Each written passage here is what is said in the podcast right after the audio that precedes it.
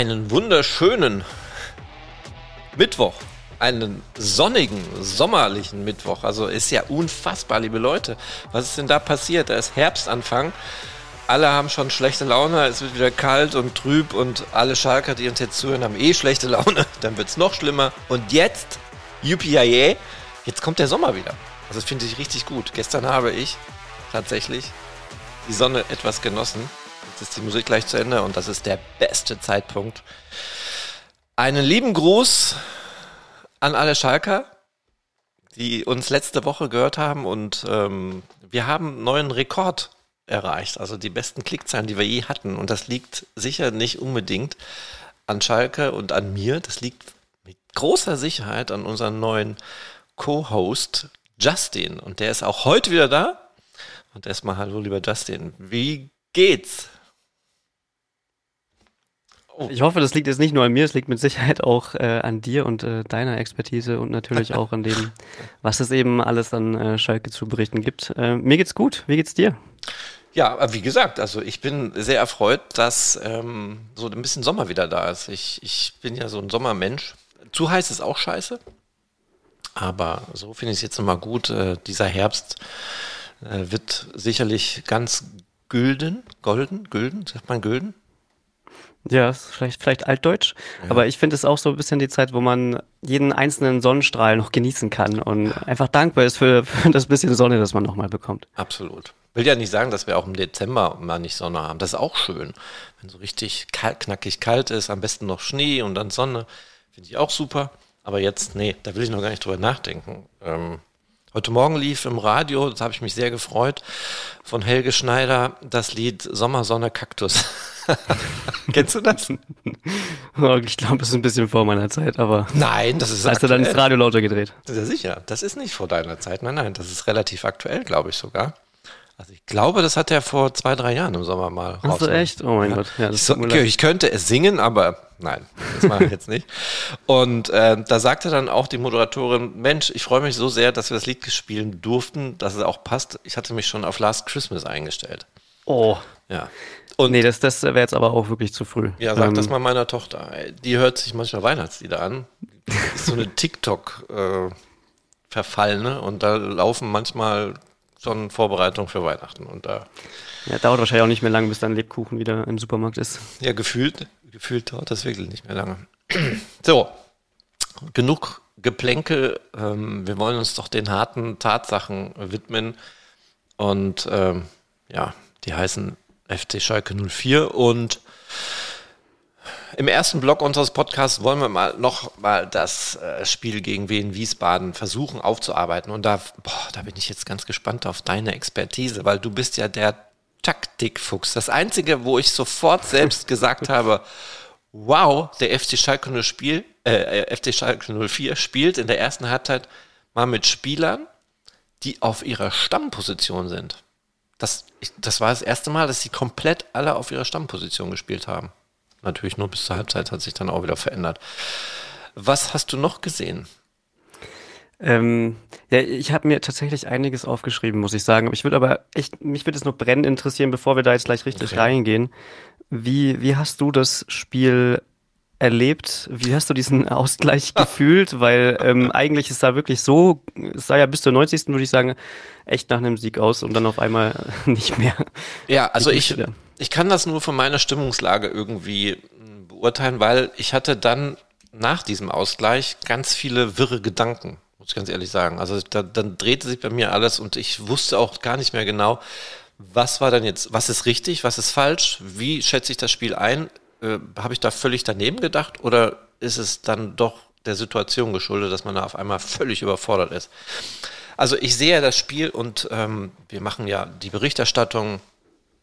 Da gibt es äh, auch einen Halbzeittext und, und Ticker, was du alles gucken musst und da machst du Social Media. Also hast du mal ein Auge auf dem Spiel, ein Auge ähm, auf deine Arbeit. Und ich hatte dann in der 90. Minute tatsächlich alles fertig. Ja, schmutziger Sieg und äh, drei Punkte wichtig für den Kopf, für die Psyche, egal wie, bla bla blub. Und dann passiert das, äh, was, da hätte ich nicht mit gerechnet tatsächlich. Also ich habe ja oft das Gefühl, äh, dass er, ah nee, das geht nicht gut, ah, da passiert noch was. Und Meistens ist es dann ja auch leider so. Ja. Und dann ja. passiert ähm, das, was die komplette Situation für mich verändert hat. Nicht nur, dass ich alles umschreiben musste, sondern dass ich auch wieder völlig neu denken musste. Und dann habe ich, ja. ja, warte, dann habe ich mit meinem Kollegen noch gesprochen nach dem Spiel. Und der sagte dann, der hat mich falsch verstanden und gab mir aber dann eine Antwort, die mir dann auch nochmal zum Nachdenken, äh, die mich zum Nachdenken anregte. Man hätte auch bei den drei Punkten klipp und klar nochmal über dieses Spiel sprechen müssen, weil das war ja alles andere als toll. Ne? Ja. In der genau. Situation also, war es gut, drei Punkte wären perfekt gewesen, gute Vorbereitung, zwei Wochen Zeit, aber das war dann doch. Also ich war völlig confused. Genau, es wäre es wär so ein dreckiger Sieg gewesen, der irgendwie nochmal ein bisschen Luft verschafft hätte, auf jeden mhm. Fall. Und man hat ja auch irgendwie, also gerade so zwischen der 80. und der 90.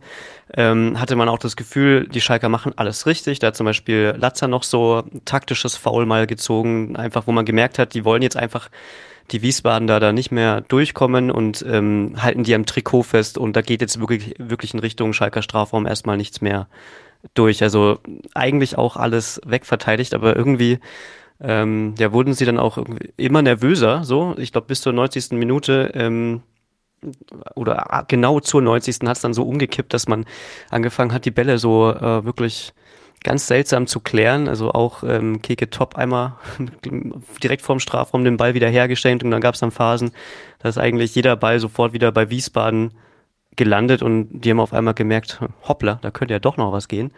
Und ähm, das, das glaube ich, hat mich da eigentlich am, am meisten jetzt überrascht, wie nervös Schalke da am Ende noch wurde, weil bis dahin war es sogar schmutzig, clever, irgendwie hatte alles, ja, also hätte man einfach so mitnehmen können, hätte man nicht mehr groß über das Spiel sprechen müssen. Jetzt fragt man sich doch, woher diese Nervosität kommt. Wobei ich mich auch frage, ob du das auch so siehst, dass diese äh, sechs Minuten Nachspielzeit ein bisschen überzogen waren. Also wir ja, hatten jetzt keine ja, Trinkpausen oder sowas. Ja, das stimmt. Das hat mich überrascht. Das war vielleicht auch gar nicht gut und richtig, weil es ist ja, glaube ich, auch sogar vorgeschrieben, Trinkpausen zu machen bei bestimmten Temperaturen. Ne?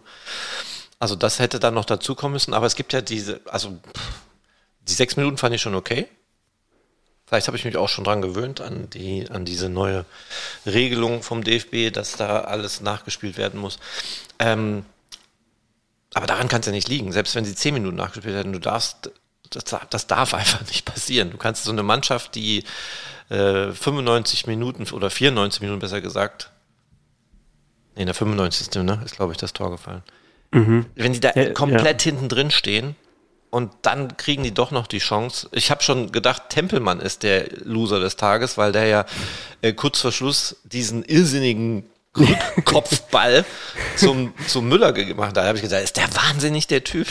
Ist ja gut gegangen. Da habe ich durchgeatmet und gesagt, nee, so blöd könnte ja nicht sein. Und dann äh, das war so ein bisschen wie groß im WM-Finale, gell? Also so, so ein Kopfball in Richtung ja. Torwart aus einer Position, die überhaupt keinen Sinn macht. Aber ich meine, Müller hat da ja auch gut reagiert. Der, der hätte ja da auch eigentlich mit der, mit der Hand hingehen können, aber hm, bolzt das Ding einfach weg. Mhm. Also das hat ja, da dachte man sich so, okay, sogar das geht gut. Ähm, also so richtig nervös konnte man da echt noch nicht sein. Und irgendwie ist jetzt ja wirklich nur dieser eine Angriff dann gewesen, äh, nachdem dann auch das Tor fällt, als über Merkins Seite Wiesbaden durchkommt. Dann auch Mockenhaupt äh, ist ja auch ein Rechtsverteidiger. Der ist, ähm, der steht da halt auch komplett blank im 16er. Wundert mich auch so ein bisschen, wie da einfach, ähm, also wie der so viel Platz haben konnte und dann weiß ich nicht, dann schießt Matriziani ja, glaube ich, Reinhardt erst noch an. Also es kommt irgendwie auch einfach ja. viel Pech dazu. Aber fast, fast schlimmer als die Tatsache, wie dieser Ausgleich fällt, finde ich eigentlich, dass dann fast noch das 2 zu 1 fällt. Also dass, ja. dass man dann das Gefühl hat, ähm, hätten die noch zwei Minuten länger gespielt, hätten sie sogar vielleicht das Spiel noch gedreht. Und äh, Britannien hat ja dann den Ball noch äh, ganz knapp ähm, drüber geschossen über die Latte bei, bei dem letzten Konter, nachdem dann auch abgepfiffen wurde. Aber also da hatte man das Gefühl, okay, jetzt könnte es auch wirklich äh, ganz in die Hose gehen. Und das wäre aber auch nicht ähm, ja, faires Ergebnis gewesen, weil Schalke hat viele, viele Dinge auch ähm, gut gemacht, aber es war schon ein bisschen erschreckend, wie, wie schnell das gekippt hat am Ende. Ja, können wir gleich nochmal irgendwie zum Start gehen. Aber interessant finde ich, dass du gesagt hast, Schalke hatte das eigentlich im Griff. Ich fand, also bis zum kurz vorm Schluss. Ich habe mir auch was aufgeschrieben und da steht bei mir zum Beispiel 82. Minute, da hatte Wiesbaden auch eine fette Chance. Ich weiß nicht, äh, wer es war, das habe ich mir nicht aufgeschrieben, das machst du, finde ich gut. wieder was, was ich mir unbedingt merken muss. Ich muss mir auch die Gegner aufschreiben. Ich weiß aber, aber jetzt auch nicht, welche das in der 82. Ja, ja war in der 82. auf jeden Fall Wiesbaden mit dicker Chance. Und da habe ich mir meinen Gedanken dazu aufgeschrieben. Wenn du dir die Abwehr des FC Schalke 04 anschaust, die standen da, haben da zugeguckt, wie ein Boxer, der kurz vorm K.O. ist. Also so wankend, so, so äh, was machen die denn da? So, oh, ich kann aber nichts machen. Oh. Mhm. Also es war irgendwie komisch und da hatte ich dann tatsächlich kurz das Gefühl, äh, jetzt kippen die. Dann kam aber Latza, ne, mit diesem Pfostending, habe gedacht, ah, mein, naja, gut, werden schon irgendwie über die Kiste kriegen und war dann so euphorisch und auch optimistisch und habe meinen Text fertig geschrieben. Glückliche drei Punkte, aber egal wie, blablabla. Ja gut, ja, egal. Ich meine, genauso war es bei, bei Wiesbaden auch im Spiel gegen Nürnberg äh, die Woche davor. Da, da haben sie 1-0 geführt gehabt und hatten dann auch das 2-0 schon auf dem Schlappen. Also ich glaube, da war es auch wieder Pretain, der Stürmer, mhm. der irgendwie, glaube ich, das leere Tor mehr oder weniger, ähm, ja, leeres Tor ist übertrieben, aber der war frei vor Matenia und dann ähm, hat er den irgendwie aus fünf Metern drüber gezogen oder sowas. Und da dachte ich mir dann, als ich das angeschaut hatte, äh, geschaut habe, auch, okay, das ist halt normalerweise diese typische Chance, wenn du die nicht machst, dann rächt sich das hinten raus, ähm, weil du, du führst lange 1-0, ähm, kannst dann das 2-0 machen und je länger das äh, aber nicht fällt, desto eher wacht dann doch wieder der Gegner auf. Und ähm, das war wahrscheinlich diese Chance von, von Latza, wo er den Pfosten trifft. Es hat sich in dem Moment aber auch nicht so angefühlt, als würde noch was von Wiesbaden kommen. Also für mich war das echt, also ich glaube, ich weiß, was du meinst. Ich glaube, irgendwann hat äh, Jonic irgendwie so von der Kante abgezogen und dann war Müller unten. Also lenkt den noch zur Ecke. War, war das die Chance, die du meintest? Keine Ahnung. Ich und ähm, aufgeschrieben. Ja, also da, da hat man gemerkt, okay, das, das war gefährlich, aber Müller war zur Stelle und ähm, ja, wie gesagt, dann, äh, also ich hatte das Gefühl, sie kommen trotzdem nicht wirklich äh, in den Strafraum rein und das einzige Mal, als es ihnen gelungen ist, war wirklich auch dann das Tor. Da sind sie bis zur Grundlinie durchgekommen. Also ging auch viel zu leicht, weil da hat auch leider Merkin ein super Spiel gemacht, hat sich da überlaufen ja. lassen. Ähm, aber ja, wir können ja, können, können ja gerne mal über das reden, was äh, vor dem Tor war oder was, ähm, ja. Was überhaupt zu Beginn war. war. Kannst du dich daran erinnern, dass ich, als wir in der vergangenen Woche über die Mannschaftsaufstellung von Wien Wiesbaden gesprochen haben, dass ich diesen Amsif, den Ersatztorhüter, ja. der uralt Ersatztorhüter, der war tatsächlich auf der Bank, der war zweiter Torhüter. Da musste ja. ich echt schmunzeln. Da, da, guck an, ey. Und der hat sich komplett Ist immer noch dabei. Also konnte mich nicht erinnern, dass ich ihn so äh, gesehen hatte. Also krass. Er war auf jeden Fall auf der Bank und dann, ja, wie gesagt, hatte ich ja am Anfang schon gesagt, ähm, hat, war ja die, die große Aufgabe für Thomas Reis, etwas zu ändern. Und er hat sich ja so gefühlt immer so ein bisschen bockig gestellt und hat gesagt, nee, nee, ich mache so mein Ding weiter was ich auch gar nicht so hinterfragt habe, weil du musst ja auch mal davon ausgehen, du hast neues Personal und du hast äh, dezimiertes Personal. Da sind ja, ja auch noch mal einige Verletzungen. Und der wird doch schon wissen als Fußballlehrer, wie man vielleicht manche Spieler einsetzt. Und vielleicht kommt ja auch ein Spieler wie ein Keke Top und sagt, scheißegal, Trainer, setz mich auf der rechten Seite vorne ein. Das ist mir egal, ich will das spielen, ich bin heiß, ich will das machen. Und dann zeigt er im Training auch gute Situationen und Dreis sagt, ja, dann mache ich das, weil nichts anderes da ist. Ne? Und äh, dann kriegt er auf der Fresse, weil es im Spiel halt nicht funktioniert. Aber nichtsdestotrotz, es kam ja dann tatsächlich ein Umdenken und meine, zu meiner Überraschung alle Spieler auf ihren Positionen. Und äh, das fand ich dann, ja, das war ein Einknicken im ersten Moment, aber im Nachgang glaube ich aber auch nicht, weil Thomas Reis einfach der Situation immer gehandelt hat. Und dieses Rumhacken auf den Trainer, in der Situation ähm, war natürlich, ja, also man kann es machen aus der Wut heraus, aber wenn man so ein bisschen nachdenkt, muss man vielleicht auch gewisse Dinge verstehen, die man gar nicht verstehen kann, weil man nicht drin sitzt. Aber dann kam ja auch noch diese Fährmann-Beratergeschichte dazu. Das hat natürlich dann alles nochmal drauf gemacht. Also für den Moment fand ich dann alle auf richtigen Position. Ähm, die besten Backups aus meiner Sicht, die wir für die verletzten Karaman und Lasme hatten, war, haben gespielt. Äh, Soichiro Kuzuki hat mich leider wieder mal enttäuscht und ich halte ja echt viel von dem. Ich weiß nicht, ob du dich ähm, erinnern kannst, der ist ja in der vergangenen Saison zur Rückrunde, also in diesem Jahr, gestartet und hat ja fünf Spiele, glaube ich, gemacht und war wirklich furios auf der rechten Seite. Da haben alle wieder gesagt, wow, da haben wir wieder einen, ja, so wie jetzt äh, Asano Draogo. Und äh, dann hat er sich verletzt und dann kam er und kam nicht wieder und dann ist er wieder da und dann hat es doch wieder einen Rückschlag gegeben und jetzt hat er auch die Vorbereitung teilweise mitgemacht. Aber er ist halt noch lange nicht so weit und ihm, ihm fehlt da was, das fand ich sehr schade. Also er war, glaube ich, mit der kompletteste Totalausfall ähm, gegen Wiesbaden. Und mhm. Toby Moore, auch so eine Geschichte, der dann auch ähm, ähm, gespielt hat auf der linken Seite, auf seiner Position vor Ovejan, hat mir eigentlich ja. auch gut gefallen. Und auch Thomas Ovejan hat mir super gefallen. Nur, die Abschlüsse waren halt scheiße, ne? Thomas Ovejan mit seinen Standards, wenn der die da reingeballert hat, da waren vielleicht ein, zwei, die waren okay. Aber der Rest, äh, die, die, entweder weit über neben das Tor oder eine ganz andere Richtung, das hat mich dann auch schon wieder enttäuscht. Aber nichtsdestotrotz war für mich der richtige Ansatz, die Spieler da einzusetzen, wo sie sich halt wohlfühlen. Auch wenn sie immer sich hinstellen äh, bei uns in der Mixzone und sagen, hey, mir ist egal, wo ich spiele. Der Trainer sagt, ich, äh, der vertraut mir. Es ist nicht egal. Du hast Absolut. auch Fußball gespielt, ja. ich habe Fußball gespielt. Also aus meiner Sicht kann ich sagen, selbst nach dem Seitenwechsel hatte ich schon Probleme, erstmal die Orientierung zu finden. Das war für mich eine Katastrophe. Ja. Ja, nee, das stimmt. Also ähm, also man hat ja auf jeden Fall gesehen, dass Thomas Reis, ähm, du hattest das ja auch letzte Woche angesprochen, dass es wurde viel gesprochen ähm, intern mit der Mannschaft, man hat sich einiges vorgenommen und dass sie auch, man hat gemerkt, es hat sich ähm, was verändert. Also ich glaube, das, das große Problem von aus dem Kiel-Spiel war ja einfach dieses, man steht viel zu hoch und die Bälle kommen da einfach zu leicht vors eigene Tor.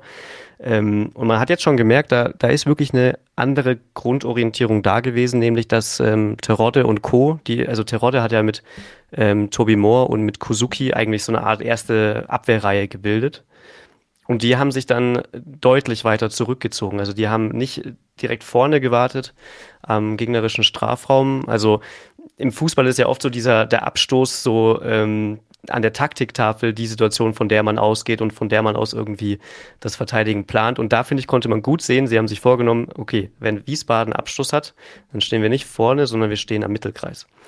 Und das hat den Vorteil, dass dann natürlich Wiesbaden in dem Moment denkt, aha, okay, ähm, wir haben viel Platz bei unseren Innenverteidigungen, also spielen wir den flach raus. Also das heißt, du kannst eigentlich mit, den, mit dem, wie hoch du stehst, beeinflussen, was macht der Gegner beim Abstoß. Wenn du vorne alles zustellst, dann wird der Torhüter sagen, okay, ich hau das Ding einfach raus. Dann hast du so wieder so eine Situation wie gegen Kiel, dass du die in die Kopfballduelle kommen musst, wo sie äh, mit Britannien äh, bei Wiesbaden ja auch gut aufgestellt waren, also ein sehr kopfballgefährlicher Spieler. Und ich glaube, genau das wollte Thomas Reis verhindern, ähm, dass man wieder auf diese, dass wieder jeder lange Ball auf die Kette gespielt wird, auf die Innenverteidigung, weil ich glaube, da gibt es im Moment Probleme, dass Kaminski und Baumgartel ihre Kopfballduelle nicht alle gewinnen und, und wenn sie sie gewinnen, die zweiten Bälle oft beim Gegner äh, landen. Also das war zumindest, ähm, also davon hat man weniger als gesehen gegen Wiesbaden, aber gegen Kiel war das das große Problem der zweite Ball war häufig beim Gegner. Und ich finde es irgendwie interessant oder auch ähm, relativ clever, dass man das so löst, indem man einfach die Situation gar nicht aufkommen lässt und sagt, okay, wir lassen Gegner einfach gleich vorne äh, flach rausspielen und die sollen erstmal langsam rausrücken und erst dann, sobald die den Ball flach rausgespielt haben, also auf die Innenverteidigung, ähm, dann rücken Terodde und Co. so ein bisschen raus und gucken, okay, jetzt versuchen wir langsam zu pressen da hat es dann für mich nicht mehr ähm, ganz so gut funktioniert. Also Terodde, man hat gesehen, der hat das Kommando gegeben, ähm, aber es war jetzt dann nicht so, also in der Theorie eroberst du den Ball dann spätestens ja irgendwie am Mittelkreis schon und kannst da so, so Pressing-Ketten äh, auslösen. Das äh, hat nicht immer funktioniert, äh, können wir auch noch gleich drauf kommen, warum. Ähm, aber da hat man gesehen, es gab auf jeden Fall irgendwie ein, ein Umdenken und das äh, muss man Thomas Reis auch anrechnen. Und äh, ich finde, das ist auch etwas, was auch nach wie vor für ihn spricht, dass äh, er mit der Mannschaft gemeinsam an Lösungen arbeitet und die Mannschaft das auch ähm, umsetzt. Ähm, man hat auch gesehen, das war zumindest das, was sie defensiv gemacht haben. Äh, offensiv glaube ich zumindest zu erkennen, dass sie, äh, dass Thomas Reis gesagt hat, okay, Toby Moore und Kuzuki sollen nicht so weit außen äh, sich positionieren, sondern ein bisschen weiter innen, was dann aber, glaube ich, zur Folge hatte, dass zumindest Kuzuki ähm, im Endeffekt noch mehr Verteidiger auf den, Füßen, auf den Füßen stehen hatte und gar nicht zur Geltung kam. Also das war für mich so ein bisschen der Grund, warum der kein gutes Spiel gemacht hat, weil er auch mhm. einfach da nicht gut positioniert war. Ähm, aber also ich glaube, du siehst da vielleicht noch mehr. Gibt es da noch äh, andere Gründe, warum Kosuki da gerade seiner Form hinterherhängt? Ist das dann einfach Trainingsrückstand bei ihm? Also wir haben ähm, Gerald Asamoah gefragt, was mit ihm los ist. Ähm, weil es ist ja nun mal schon mal eine Zeit vergangen. Ne? Also er ist ja schon länger wieder am Ball, sagen wir mal so. Ähm, da, ja, also er schien auch so ein bisschen ratlos wie ich und hat einfach nur gesagt, er braucht einfach Zeit. Aber wie lange braucht so ein junger Spieler, um wieder äh, Anschluss zu finden? Also ich weiß es nicht. Da mag natürlich auch die Situation wie in Wiesbaden mit einspielen, weil die haben ja Fünferkette plus zwei tiefstehende Mittelfeldspieler gespielt. Also da, da hast du natürlich keine Schnitte. Ich denke auch, dass so ein junger Spieler nach so fünf großartigen Spielen in der Rückrunde ähm, ein ganz anderes Denken hat und dann schon unter Druck steht und äh, merkt, hey, jetzt funktioniert das nicht so, wie es ähm, jetzt funktionieren sollte. Das hemmt mit Sicherheit auch, das blockiert auch. Aber vertrauen wir einfach mal, ähm, der wird jetzt auch gegen Ulm, denke ich mal, spielen am Freitag und wird ähm, sich da noch ein bisschen ja, weiter ranarbeiten an das, was er wirklich kann. Und der kann echt, glaube ich, richtig viel. Ähm, da, dann wäre ich ja tatsächlich auch gespannt, wie, was macht Trainer Thomas Reis mit zwei guten rechten Offensiven. Ne? Also mit Brian Lassmer, der ja manchmal, wie, wie, wie, wer hat das gesagt, ich weiß nicht, eine Lederallergie hatte in einem Testspiel, wo der überhaupt nicht zum Ball gegangen ist, aber sonst schon wirklich ein guter, schneller, offensiver Mann ist und ähm, ja, leider jetzt auch verletzt. Also wie gesagt, ich, ich würde auch sagen, meine Meinung nach, der braucht einfach noch ein bisschen Zeit, der braucht Selbstvertrauen und ähm, der muss auch sich daran gewöhnen, dass in der zweiten Liga natürlich anders Fußball gespielt wird als in der Bundesliga. Das kommt ja auch noch dazu. Ne? Und wenn du dann so auf Mannschaften triffst wie Wien Wiesbaden, die alles tun, um hinten den Kasten sauber zu halten, ähm, dann hast du es natürlich erst recht schwer. Jetzt die Frage, die ich ja. habe. Ähm, Schalke, hast du ja gerade gesagt, hat es halt taktisch anders gemacht als in den Spielen davor. Sie standen nicht mehr so tief da hinten drin. Ging aber auch gar nicht. Die mussten ja was tun. Und wie in Wiesbaden hat es, glaube ich, sehr, sehr clever gemacht. Also ich glaube, der beschissenste Gegner, den man hätte haben können an diesen, in dieser Situation, war Wiesbaden. Gut, vielleicht auch andere Mannschaften, die da unten äh, äh die nicht damit rechnen, dass sie am, am, Saisonende im Mittelfeld oder oben stehen, sondern die kämpfen um den Abstieg. Die werden natürlich Punkte sammeln. Die werden jeden Punkt mitnehmen, den sie nehmen, mitnehmen können. Und alle, die vers versuchen, taktisch tief zu stehen und ähm, hinten den Kasten sauber zu halten, die, das werden, in der Situation waren das einfach nicht die richtigen Gegner für Schalke. Ich glaube, bin ganz fest davon überzeugt zumindest, wenn jetzt zum Beispiel Hamburg da gewesen wäre, wäre das ein ganz anderes Spiel gewesen. Also ich glaube, dann hätten wir ein anderes Schalke erleben dürfen. Ich weiß es nicht. Ich, ich bin ges sehr gespannt äh, auf das Spiel gegen Magdeburg, aber da sind wir ja noch lange nicht. Wir haben jetzt ja Länderspielpause. Also ich glaube, das, was Reis vorhatte, hat er teilweise umsetzen können. Auch die Mannschaft hat teilweise das umsetzen können. Aber ich glaube, Wien Wiesbaden war in diesem Moment einfach der falsche Gegner. Ja, auf jeden mit, Fall. Mit also, viel Geduld hättest du das machen können hättest du machen müssen, aber hat nicht geklappt. Genau, also es, es hat halt, ähm, es waren zwei Mannschaften, die beide, also Wien Wiesbaden als Aufsteiger ist, hat irgendwie diese defensive Grundordnung und ähm, setzen aufs Kontern. Und jetzt hat Schalke einfach gerade eine Phase, in der sie sagen, okay, wir wollen auch erstmal hinten sicher stehen und auch alles sehr viel defensiver angehen.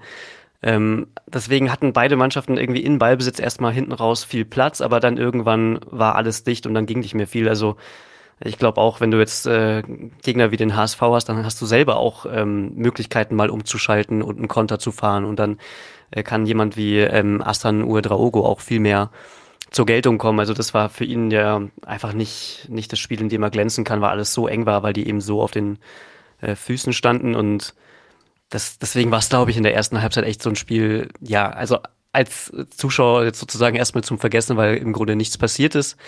Ähm, ich fand es dann schon interessant zu sehen, wie viel sich aber doch eigentlich geändert hatte im Spiel bei Schalke. Auch dass man wirklich, man hat gesehen, so die Vorgabe war dann auch schon, sobald wir den Ball verlieren, ziehen wir uns erstmal zurück. Also man konnte sehen, wie jeder Spieler dann erstmal den Sprint zurückgelegt hat in die eigene Hälfte, dass da einfach so eine Entschlossenheit da war, hinten nichts äh, zuzulassen. Und ich glaube, es gab auch nur einen ähm, Distanzschuss von Froze ähm, aus der zweiten Reihe, der dann irgendwie knapp am Tor vorbeiging, aber sonst ähm, kam vom Wiesbaden da im Grunde auch gar nichts. Und dann haben sie das äh, witzigerweise fand ich eigentlich zum Beginn der äh, zweiten Halbzeit geändert. Da hat dann, äh, ich glaube, da war dann die Vorgabe von äh, Kautzinski zu sagen, okay, wir gehen vielleicht doch drauf, vielleicht könnte ja doch was gehen. Also haben sie ähm, früher gestört im Spielaufbau und ähm, genau das Gleiche, was ich vorhin schon angesprochen hatte, wenn ich, wenn wenn du vorne drauf gehst auf den Keeper, dann zwingst du ihm, ihn zu einem langen Ball. Und das haben sie auch gemacht, weil sie vorne drauf gestürmt sind. Also ich weiß nicht, ob das ich glaube, es war nicht der Plan. Ich glaube, die wollten einfach mutiger sein, aber dann zwingen sie Marius Müller zu einem langen Ball. Der, der drischt dann einfach in Richtung Terodde und auf einmal ähm, sind die vier Offensiven, also ähm, Merkin, Astan Uadraogo, Moore und äh, Terodde zu viert gegen die Wiesbadener Abwehr alleine. Und da muss dann Terodde nur irgendwie dieses Kopfballduell gewinnen. Ich fand es dann auch richtig gut, dass Moore ist dann von seiner rechten Seite kurz nach innen gerückt, um da irgendwie den Ball zu sichern, also diesen zweiten Ball zu gewinnen, was mhm. ähm, Kiel gemacht hat. Eben. Also das war so ein bisschen die Taktik aus dem Kiel-Spiel, ähm, also nicht von Schalke, sondern von Kiel, dass man da versucht, diesen zweiten Ball zu gewinnen, wenn man den Ball einfach hinten rausschlägt. Moore holt sich den, legt ihn zurück auf Assan und der legt den super raus auf Merkin, der irgendwie relativ viel Platz hatte die, die, die ganze Zeit in diesem Spiel auf seiner linken Seite. Der spielt genau diesen Ball, den man in der Situation spielen muss, einfach scharf rein auf den ersten Pfosten, wo Moore durchgelaufen ist. Übrigens auch in den Rücken der Innenverteidiger, die ja davor ins Kopfballduell gehen mussten oder, oder einer der Innenverteidiger, die ins Kopfballduell gehen mussten und ähm, schiebt ihn dann ein. Also es war richtig gut rausgespielt, richtig präzise gespielt und in dem Moment hat es so einfach ausgesehen. Also es war echt ein super Tor. Ähm, ich frage mich dann so ein bisschen, also es kam dann, glaube ich, ein bisschen rüber wie so ein Zufallsprodukt oder wie ein Tor aus dem Nichts. Ja, da ähm, müssen wir überlegen, wie viele, wie viele Faktoren da zusammengekommen sind. Das war überraschend der erste Moment, dann Toby Moore als Linksfuß, der auf der rechten Seite gespielt hat. Genau. Ne? Also das waren natürlich die Momente, wo du dann erstmal sagst, oh, wow. Ja. ja. ja. Aber es war super, genau, und, wie du sagst, ja. Ja, und Moore, der ähm, auch so ein bisschen eine Nachricht da in die Mitte zieht. Also da, da, das ist jetzt ein bisschen schwer von außen zu sagen. Ich habe schon das Gefühl, dass ähm, Thomas Reis jetzt jemand ist, der sagt, die Spieler halten ihre ähm, Positionen. Also vielleicht hat er da die Freiheit bekommen, auch mal in die Mitte zu ziehen. Er hat es auf jeden Fall in, in der Situation gemacht. Und es war halt genau die richtige Entscheidung, weil dadurch bist du in Überzahl in Ballnähe. Also Terodde, der gewinnt jetzt dieses Kopfballduell nicht unbedingt, aber er ähm, kämpft halt um den Ball und dann ist Moore zur Stelle und unterstützt ihn. Und Assan hat dann endlich ein bisschen Platz auf der 10.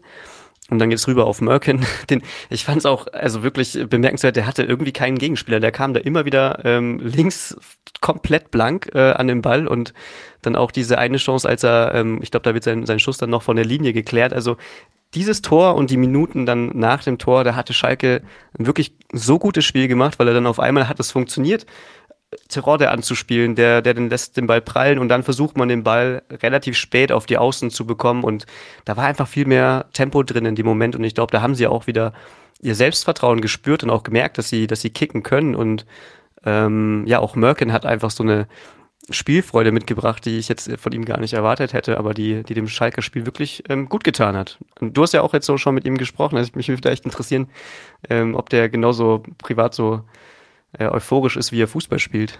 Was soll ich dazu sagen? Also, ich sag's dir mal so, du kannst, egal welcher Spieler äh, neu auf Schalke ne, der stellt sich dann irgendwann mal dahin und dann erzählen die so ein bisschen und im Endeffekt kannst du eins zu eins kopieren. Die erzählen immer das Gleiche. Das ist äh, tatsächlich, als wenn, natürlich wird die Vereinsführung oder die Medienabteilung vorher mit den Spielern sprechen. Was musst du sagen? Was darfst du sagen? Was sollst du auf gar keinen Fall sagen? Identifiziere dich auf jeden Fall immer mit den Vereinen. Es ist ein großer Verein, es ist ein toller Verein. Schalke zählt zu den besten Vereinen auf der ganzen Welt. Ja, Pustekuchen tun sie jetzt eben nicht mehr. Und äh, damit machst du natürlich schon mal einen Eindruck von einem Spieler kaputt. Und den Eindruck kann ich dir jetzt gar nicht wiedergeben, was ich von dem für einen Eindruck habe. Ähm, Im Endeffekt glaube ich tatsächlich, dass ähm, ich glaube ihm, er hat gesagt, Schalke, natürlich, Riesenverein, will jeder, was nicht stimmt, aber er hatte erzählt. Aber was ich glaube, für ihn ist es tatsächlich die Möglichkeit, ähm, den Weg nach oben zu starten. Und der wird definitiv nicht über Schalke gehen. Er hat dann auch gesagt, zum Beispiel, ähm, er hat den Anspruch, auf höchstem Niveau zu spielen. Und das heißt, in der nächsten Saison Bundesliga. Das wird er wahrscheinlich auch tun. Wenn er diesen Eindruck weiter so vermittelt, äh, den er da gegen Wien Wiesbaden hinterlassen hat, glaube ich tatsächlich, dass ähm, der Weg in die Bundesliga führt. Für Merkin.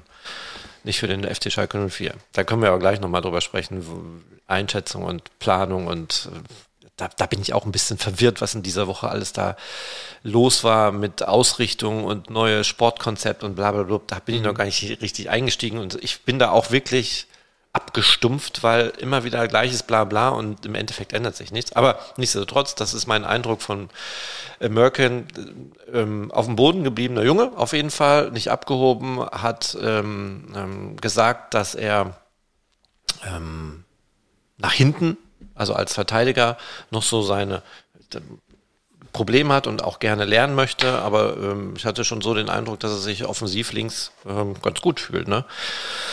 Ähm, wie passt das jetzt in das Konzept äh, für Thomas Reis, dass er dann sagt, oh Gott, dann habe ich ja quasi ähm, die Problematik mit Thomas Ovian nicht.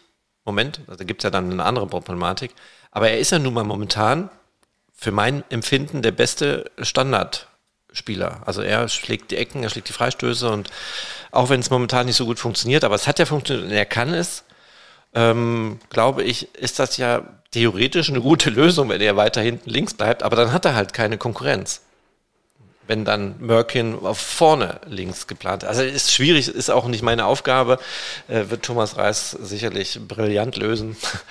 Aber das ist mein Eindruck, dass er auf dem Boden geblieben ist, dass er wirklich ähm, nochmal die Chance ergreifen möchte, hier mit äh, dem FC Schalke 04 was zu bewirken, seine Leistung zu zeigen, aber dann auch, und das völlig legitim, zu sagen, hey, wenn ich gut bin und die Leute wollen mich, dann ist das halt so, ne? Dann ähm, wird er den Verein auch verlassen, wie auch ein Assan Ouedraogo. Also die ganze Fußballromantik hin oder her.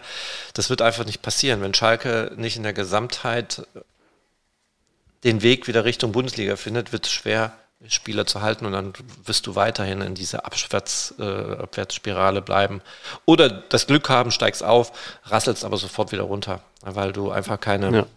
Möglichkeit hast, so eine Mannschaft zu entwickeln, weil du gezwungen bist, wirtschaftliche Lage, Spieler zu verkaufen und ja, ein Spieler, der weg will, ganz ehrlich, dann das funktioniert auch nicht. Der, hat, der wird dann die Leistung auf dem Platz nicht zeigen, ne? wenn der dann nicht gelassen wird, sagen wir mal so. Absolut. Ja. Aber das ist halt das Denken auf Schalke.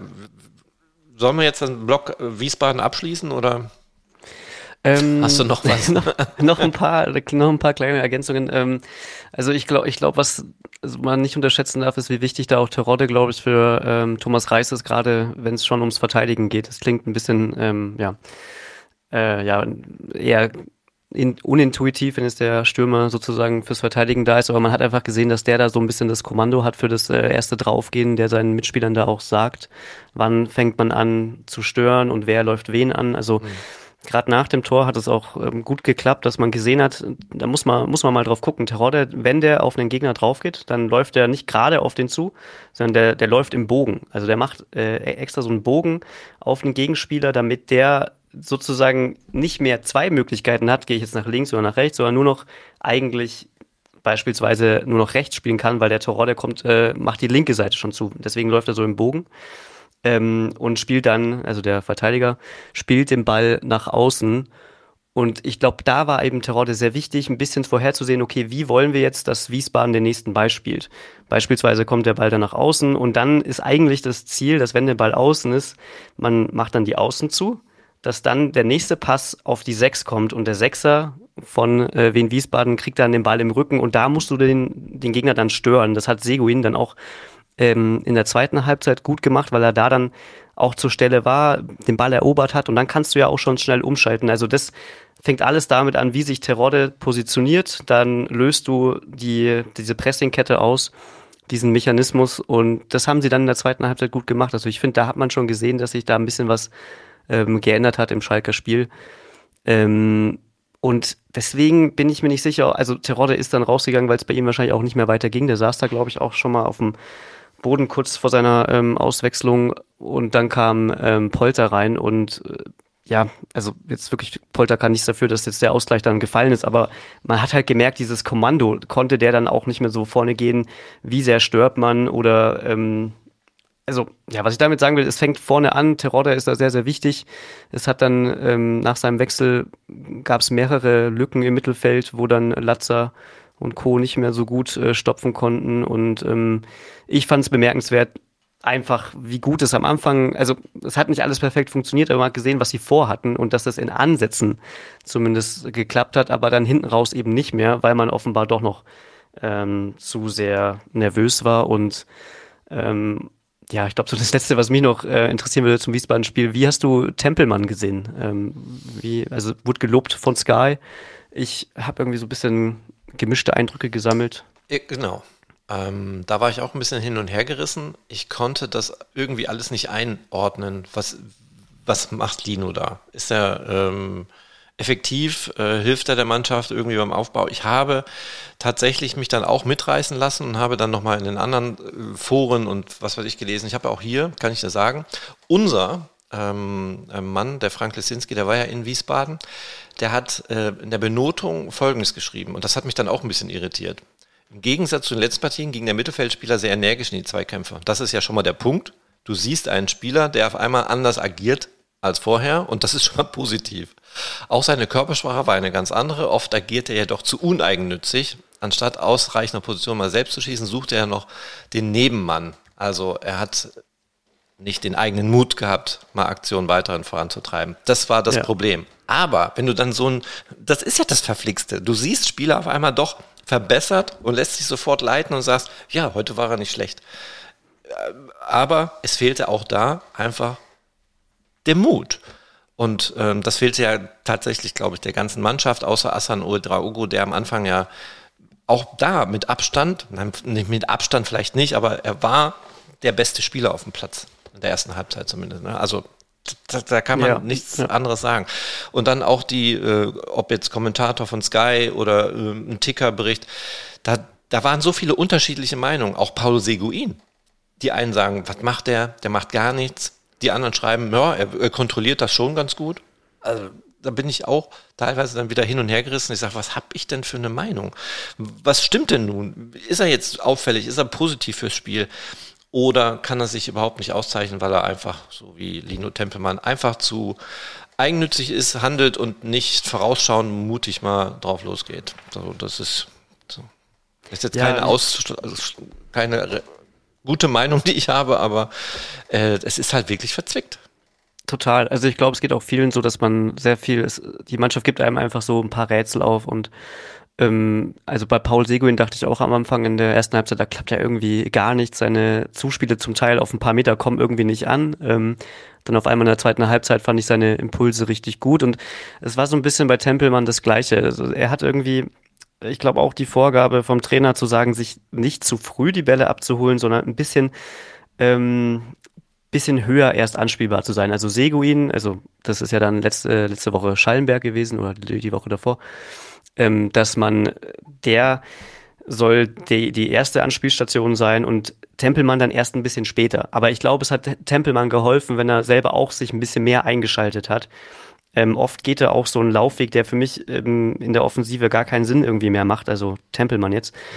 Wenn der Ball außen ist, also beispielsweise beim Moor, dann ist oft der erste Impuls die Flanke auf Terodde. Also da, glaube ich, ähm, braucht auch noch ein bisschen mehr Geduld, dass man die Flanke auch nicht zu früh schlägt. Aber Tempelmann hat oft den Ball gefordert, ähm, so an der 16er Kante entlang Richtung Grundlinie. Und das, das, den, den kann man schon machen, den Laufweg. Der ist halt schwierig, weil dann bist du wieder mit dem Rücken zum Tor, du musst dich wieder umdrehen. Er hat ihn auf seinem schwächeren Fuß, wenn er ein Rechtsfuß ist, bin mir gerade gar nicht sicher, aber auf jeden Fall hast du einfach nicht die, ähm, perfekte Position in dem Moment. Und da glaube ich, wäre es zum Beispiel besser, wenn er sich statt durchzuziehen in die Tiefe nochmal der Außenposition anbieten würde, einfach damit der nochmal eine Option mehr hat, statt nur die Flanke zu schlagen.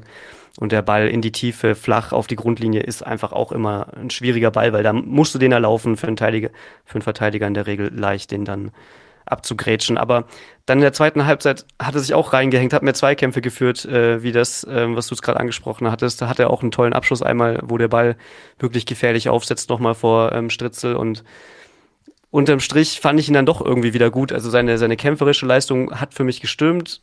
Ich glaube, ähm, für die nächsten Spiele muss Thomas Reis sich jetzt aber trotzdem festlegen, wie möchte er die Mitte gestalten. Also Tempelmann war jetzt ja ähm, in den letzten Spielen auch nicht von Anfang an dabei, jetzt in dem Spiel schon. Das hat ihm, glaube ich, gut getan. Seguin tun die Spielminuten irgendwie auch gut, aber für mich ist Schallenberg trotzdem klar gesetzt auf der 6 und er muss, glaube ich, sich da jetzt dafür entscheiden, wer wirklich sein, ähm, wer der Part daneben ist und ähm, da bin ich noch so ein bisschen, ja, unsicher, wer, wer im Mittelfeld überhaupt die, die Zentrale, also wenn Assan da auf der 10 gesetzt ist, obwohl er jetzt, glaube ich, nominell nicht auf der 10 aufgestellt war, aber nehmen wir mal an, dass er da steht, dann weiß ich nicht, wer neben Schallenberg wirklich die erste Wahl wäre. Also ähm, ich glaube, es wäre halt wichtig für die Stabilität der Mannschaft, da sich zu entscheiden. Ja. Sperre ist vorbei. Also Ron Schallenberg sollte, wenn alles gut läuft, gegen Magdeburg wieder dabei sein. Und ja, jetzt schließen wir aber Wien-Wiesbaden ab, oder? Wir haben, wenn ich auf die Uhr gucke, 40 Minuten jetzt über Wien-Wiesbaden gequatscht. Aber ja. ist, auch, ist ja auch bitter notwendig, um da mal ein bisschen äh, andere Blickwinkel auch drauf zu kriegen und mh, hm, vielleicht nicht alles schlecht zu reden, war es ja auch nicht. Erste Ansätze waren da, leider dieses dumme Tor. Aber selbst wenn dieses Tor nicht gefallen wäre, hätte man tatsächlich genauso darüber sprechen müssen, weil das ist natürlich dann, ähm, aber das kannst du auch nicht verlangen dass in so einer Situation auf einmal alles auf einmal super wird, nur weil man das System vielleicht etwas ändert und seine Spielweise etwas ändert, seine Leute auf den Wunsch oder gelernten Positionen einsetzt. Das kann es ja alles nicht sein. So, Schlussstrich. In Wiesbaden abgehakt, kommt erst äh, in der Rückrunde wieder. Bin sehr gespannt. Dann zu Hause. Ja, Vorbereitung. Zwei Wochen Zeit für Thomas Reis. Er hat angefangen und äh, hat den großen Vorteil, dass ähm, nur zwei Spieler. Andererseits ist es auch wieder ein Nachteil, ne? weil wenn man mir überlegt, mein Gott, der FC Schalke 04 hat momentan nur zwei Nationalspieler, die er abstellt. Das ist äh, Yusuf Kabadai und Asan Oedraogo. Der beste und der Mann. trainiert nur, oder? Der, der Asan, das ist äh, ein Lehrgang oder wie, wie heißt das? Ich, keine Ahnung. Also er ist weg. Er war jetzt am Montag noch da, ist aber im Laufe dieser Woche wird er da weißt du dann mehr als ich. Soll ich jetzt googeln? Nee. Also er ist auf jeden Fall weg. Er wird nicht in der Vorbereitung ja. äh, jetzt ähm, beim FC Schalke 04 sein. Ähm, glaube ich, macht auch kein gro großes Problem aus, wenn der nicht da ist, weil ich glaube, wenn der wiederkommt, ist er genauso gut und ähm, wird sich auszeichnen. Da bin ich mir relativ sicher. Aber die anderen, die müssen halt irgendwie Anschluss kriegen. Und jetzt gibt es ein Testspiel am Freitag gegen Ulm. Dritte Liga. Und da gibt es ja jetzt auch schon wieder. Hast du mitgekriegt? Nee, um was geht's? Ach, also ich musste schmunzeln. Ähm, ich sag's mal so. Ich hatte den Auftrag bekommen am Freitag äh, Testspiel. Da habe ich gesagt, na toll, hast du mal Länderspielpause, hättest du ein schönes, langes Wochenende haben können. Aber nein, dann spielen die. Ähm, war aber sowieso nicht die Vorgabe, dass wir da hinfahren, sondern dass wir einfach nur berichten. Ne? Blablablubs. So. Jetzt erfahren wir, Schalke plant keine eigene Übertragung. Und das ziehen die wohl momentan auch durch. Jetzt äh, gerät das Netz natürlich in Rage und fragt sich, ja, warum machen die das denn nicht? Ist das ja. zu teuer? Zwei Kameras aufstellen und eine Übertragung auf YouTube streamen? Ja, und bei den Testspielen hat es ja also in der Saisonvorbereitung alle. gut geklappt, oder? Alle, alle, alle wurden gestreamt, außer dieser Test, der im Nachgang eigentlich wirklich gar kein Test war. Dieses äh, Spiel gegen die U23, wo ein Wettklo als Schiedsrichter fungiert hat. Ne? Das, der, die, die spielen das jetzt im Nachgang natürlich alles runter, sollen sie auch, kann ich auch nachvollziehen. Die haben gegen die U23 4 zu 2 verloren und haben sich da richtig vorführen lassen. Das muss man immer wieder auch so betonen. Äh, selbst bei einem Trainingsspiel kann man nicht sagen, ja, das war ja nur ein Trainingsspiel, das war gar nicht so geplant und äh, bla bla blub. Nee, wenn die erste Mannschaft gegen die zweite Mannschaft spielt, dann haue ich mich erst recht rein, weil ich ja weiß, dass die zweite Mannschaft, die Spieler sich ja auszeichnen wollen. Die wollen ja Gas geben. Und dann so zu verkacken, das spricht schon für die Mannschaft. Und ich glaube, das ist auch der Grund. Es ist nichts zu teuer. Die haben einfach keinen Bock, dass die breite Masse mitbekommt, mitbekommen könnte, dass sie gegen Ulm auch schlecht aussehen. Ja, total. Also ich habe ähm, also ich habe Ulm nicht verfolgt jetzt bisher. Ich habe nur ganz kurz mal reingeguckt, ähm, ja, wie das letzte Spiel so lief und ich habe dann auch so kurz gedacht, könnte schon sein, dass das auch kein leichtes Spiel ist. Also ja, dritte Liga, ne? Ja, also die nutzen jetzt auch, also ich, normalerweise hat es, glaube ich, in der dritten Liga keine äh, Länderspielpause. Ich weiß gar nicht, warum die jetzt auch die, aber ich glaube, die haben dann einfach spielfrei. Also, nee, vielleicht, ähm, ja, weißt du das jetzt auch gerade besser, nee, wie das. Nee, ich gucke gerade auch. Die sind in auch voll im, im Plan. Fünfter Spieltag schon. Ja. Genau, auf jeden Fall, ähm, die nutzen die Pause auch ganz gut und die sind auch mittendrin eben und ähm, ja, dann lockt Schalke natürlich wahnsinnig viele ähm, Fans an. Also das äh, Donaustadion mhm. äh, wird dann auch voll sein. Und die haben eh alle Bock auf Fußball, jetzt zurück in der dritten Liga. Also ich glaube, das wird auch ein schwieriges Spiel. Also ist ja, im, ist ja auch als Testspiel dann eigentlich egal. Ähm, das ist ja auch nicht schlimm, wenn man das dann verliert. Ähm, vielleicht wird es ja auch wirklich ein Mutmacher für, für Schalke. Das, ich, sehe es gerade aber so ein bisschen ähnlich wie du, dass ich das Gefühl habe, die könnten da auch ganz schön einen Gegenwind bekommen in Ulm, dafür, dass es ein Testspiel ist. Ja, Und dass man da vielleicht Spiel schon ein bisschen aufpassen auf, äh, muss. Ja. Letztes Spiel gegen Lübeck 3 zu 0 gewonnen. Stehen auf Tabellenplatz 5. Dritte Liga ist ja, ja, ja, gucken wir mal auf die Tabelle. Dresden ist dabei, Aue, Regensburg, Haching. Ja, Haching hat, glaube ich, sogar gegen Ulm gewonnen ja? um das noch anzumerken. Ja, okay. ähm, ja. Also die Gefahr ist groß. Die dritte Liga ist auch stark, finde ich. Also wenn ich jetzt mal auf die Vereine gucke, die da alle drin sind, ist der Wahnsinn. Krass. Ja, total. Also das ist echt nicht. Ähm, Bis auf Dortmund 2, kannst du. das, äh, ja. Das sind persönliche. Das sind persönliche Dinge. Die nee, aber äh, pff, also ich finde, jetzt mal ganz ehrlich, so ein Spiel musst du doch auch zeigen können, oder? Ja, natürlich. Also, ähm, wär, wär, das wäre jetzt schon ein bisschen, ähm, wie soll man sagen, äh, erschütternd, wenn sie tatsächlich aus Angst vor einer Niederlage das nicht, nicht übertragen würden. Aber kannst da. Ja, aber auch aus oder? finanziellen Gründen. Ja, jetzt mal ganz ehrlich, du glaubst doch nicht ernsthaft, dass man aus finanziellen Gründen sagt, wir können diese Übertragung nicht stemmen. Also das nee, ist also nicht. Das mache ich alleine, wenn es sein muss. stelle ich eine GoPro auf, mit einer totalen und dann mache ich so eine Führungskamera oder sowas. Das ist der, der, der geringste Aufwand, der natürlich qualitativ scheiße ist, aber ähm, zumindest gab es auch schon Übertragungen, die waren von professionellen Teams einfach scheiße. Ich mhm. also an Testspiele manchmal denke, aus dem Trainingslager heraus, boah, yeah, yeah. Aber die sind froh, wenn sie auch ihr Geld verdienen und haben nicht das beste technische Equipment. Ich erinnere mich an ein Testspiel im, im Trainingslager, da war, ich sage jetzt nicht, aus welchem Land die kommen, sondern heißt es wieder, ne? also die kamen aus einem osteuropäischen Land und ähm, haben zwei Testspiele gleichzeitig quasi übertragen mit einem Ü-Wagen. Uh. Und äh, das schnitt sich alles ein bisschen und Schalke ist ja dann auch ein Profiverein, der darauf natürlich auch besteht, dass alles, wenn die sagen, wir spielen um 13 Uhr, dann spielen wir um 13 Uhr. Ist ja auch völlig in Ordnung. Aber der Nebenplatz, der war noch nicht fertig mit dem Spiel. Das dann übertragen. Dann sind die dann ähm, quasi während das Schluss Minute, während die Schlussminute da noch lief, haben die abgebaut oh, und sind rüber. ähm, ja, vielleicht war es jetzt auch ein bisschen theatralisch und äh, ich habe gar nicht den Einblick gehabt. Vielleicht haben die gar nicht mehr übertragen, aber es sah schon witzig aus und der Ü-Wagen ist dann zum anderen Platz gefahren und dann waren die halt halbwegs äh, vernünftig noch am Start, aber ein falscher Ton und ach. Also, okay, okay. Äh, hat man die ganze Zeit die Kameraleute gehört, die die ganze Zeit wirklich die erste halbe Stunde nur rumgewettert haben, weil das halt alles so scheiße lief. und das war dann halt immer zu hören. Fand ich super. Okay. Aber dann hat es jetzt für, für Freitag findet sich auch niemanden, der das dann überträgt, ich, oder wie? Also, ich weiß es nicht. Also ich kann mir nicht vorstellen, heute glaube ich, wird schon das Netz ein bisschen ähm, aufschreien, tun sie ja schon teilweise. Und ähm, ich finde, ähm, die werden nach Lösungen finden müssen.